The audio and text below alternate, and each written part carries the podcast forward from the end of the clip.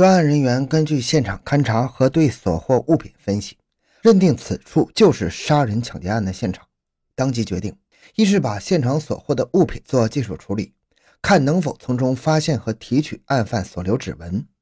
二是进一步加强社会面控制，从中发现与案子有关的蛛丝马迹；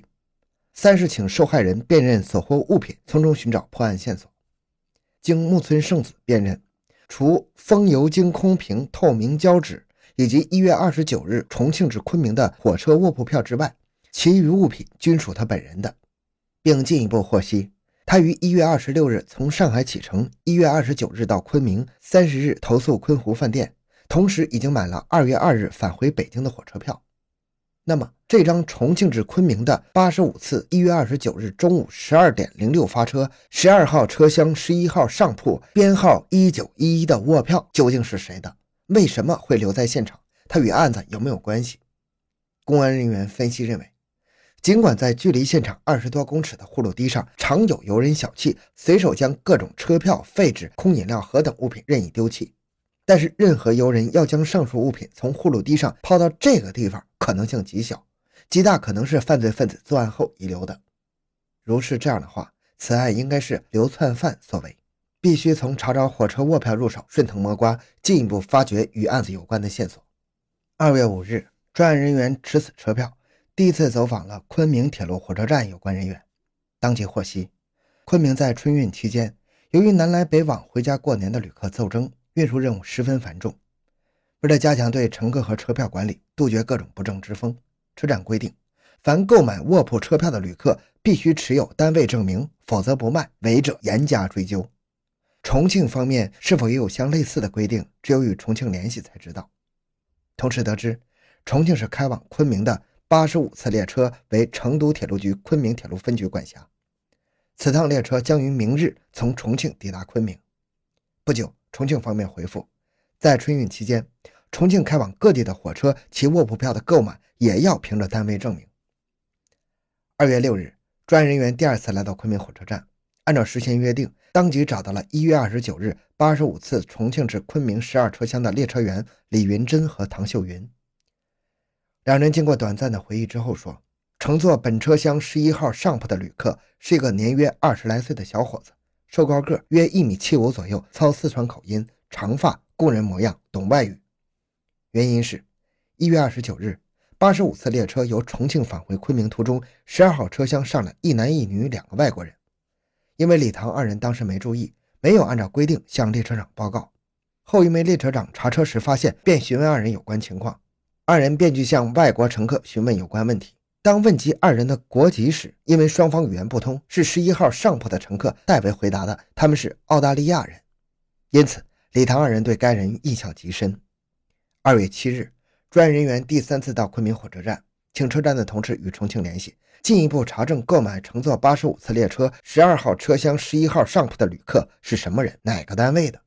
专案组根据李唐二人提供的是这张卧铺乘坐的旅客，其体貌特征与受害人木村圣子提供的高个犯罪分子十分相似，必须顺线查找。二月二十四日，重庆查明后回复，这张车票是重庆铁路分局旅游服务公司持证明订购的，当时一共订购了两张，后经五次转手，最后的乘车人是重庆第二机床厂轻工卓勇，男，二十一岁，和戴斌，男，十九岁。二月三日，两个人从外返渝时不久，又突然离家外出，下落不明，情绪反常。临离家的时候，两人分别给家中父母留下一张纸条：“对不起，亲爱的爸爸妈妈，这次到昆明出事了，而且事情出得很大，这件事不能让外人知道。”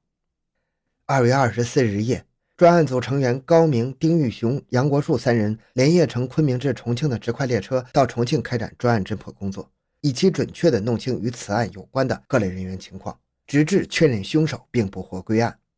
二月二十六日早，列车顺利抵达了山城重庆。此时的重庆已经并非昔日的火炉，眼下正值冬季时节，连日阴雨霏霏，寒气袭人。三名专案人员不顾旅途疲劳，也还未找到落脚点小憩片刻，便风尘仆仆地直奔市公安局刑侦大队。向领导详细介绍了二月一日在昆明西山公园发生的杀人抢劫案全过程以及侦破情况，与重庆有关的犯罪线索，恳请重庆公安机关大力支持，尽早破案。重庆刑侦大队是一个能征善战、勇于攻坚、乐于助人的队伍，在山城人民心中和全国公安战线均享有声誉。他们听到了专案人员的汇报之后，像侦办自己的案子一样，责无旁贷，立即抽调了富有刑侦经验和责任心强的侦查员赵敏同志，与专案组并肩战斗，既当向导又当战斗员。当天下午，专案人员在赵敏的带领下，首先来到了重庆第二机床厂辖区的平平派出所，出示了根据受害人口述高个案犯的体貌特征进行组合的人像照片。所长看后认为，有百分之九十八的可能就是第二机床厂工人卓勇。经查取卓勇的身份证照片进一步辨认，认定一致。专案人员当即将卓的照片传真发往昆明，请木村辨认。因为传真效果不佳，受害人不敢肯定就是此人作案。当专案人员将翻拍后的照片寄到昆明之后，木村已经伤愈出院，返回吉林了。然而，受害人的辨认结论对案犯的认定和案子的侦破有着举足轻重的作用。时间就是胜利。专案人员当即将卓的照片寄往吉林。木村寄到昆明邮寄的照片之后，立即认定是抢劫伤害自己的高个子暴徒。专案人员在线索有重大突破的情况下，发挥连续作战的作风，先后走访了第二机床厂有关的领导、职工以及他们的父母亲朋六十余人。从领导到父母到同事都一致反映，两个人在学校、工厂学习和工作都不错，为人本分，办事老实。公安机关也没有发现二人有任何的劣迹。大家认为二人脑子灵活，处事机敏，尤其是卓勇被人们公认的是鬼精灵。但是在进一步的深入走访中，卓勇的女朋友黄玉玲提供，今年元月一日是他的生日，请了卓勇等几个人在家中汇聚庆贺。期间，卓提出要他帮买两张到昆明的卧铺车票，黄没有推辞，于元月上旬请自己的叔叔利用重庆铁路分局旅游服务公司的名义，最后弄到了两张一月二十九日的卧铺票。卓的同学陈星提供，在庆祝黄玉玲的生日宴会上，卓勇当众流露说：“现在的社会物价上升太快太高，工资很低，要想过富裕的日子，只有抢劫，不怕坐牢。”在走访卓代二人的父母时，双方父母提供，两人于二月三日晚上回家后，便把身上所有的衣物全部脱下来浸泡浆洗。戴的母亲反复声称，没有看到他儿子身上的衣服有任何血迹。但是专案人员在交谈过程中也根本没有谈及案件性质，但他们都从不同的角度证实两人返家情绪反常，各自带有百元面值的兑换券，这与受害人陈说的特征是一致的，自称是从贵阳调换的。次日一早，两人分别留下一张字条后就外出了，至今未归。第二机装厂证实，一月二十九日以后至今，带着二人离厂外出，下落不明，工厂也没有派二人公干。上述情况表明，两个人很可能就是在昆明西山公园杀人抢劫的凶手。专案人员见二人行踪不明，一时不能捕获，即请重庆市公安局协助架网，严密控制二人住处和社会关系，并从技侦手段上对二人通信进行监控，同时报请公安部在全国通缉。二月三日晚，卓代二人在昆明作案逃回家后，为了毁灭罪证，立即将所穿衣物全部换下进行清洗。深夜，二人在清点物品时，戴斌发现卧铺火车票少了一张。经反复清点查找，始终没有发现。戴斌当即想起，二月一日在现场洗劫财物时，自己携带的背提两用包因为拉链坏了，致使提包一直敞开着。在逃离现场时，还不慎被树枝挂翻了。包内的牙膏、牙刷、毛巾等物被抖落在草丛、荆棘丛中。虽经反复捡拾。但是由于时间紧迫，逃跑心切，难免将车票遗留在现场。如果这张车票真遗失在现场，这无异于将二人的黑手和狐狸尾巴让云南公安揪住了。过去，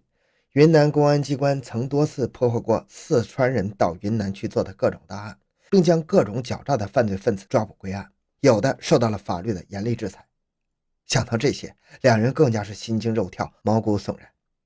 经过反复商讨。两人认为这张车票遗失在现场的可能性极大，迟早要被云南公安机关当做罪证提取，然后顺线追查，发现购买车票的各种线索，必将查到他们头上。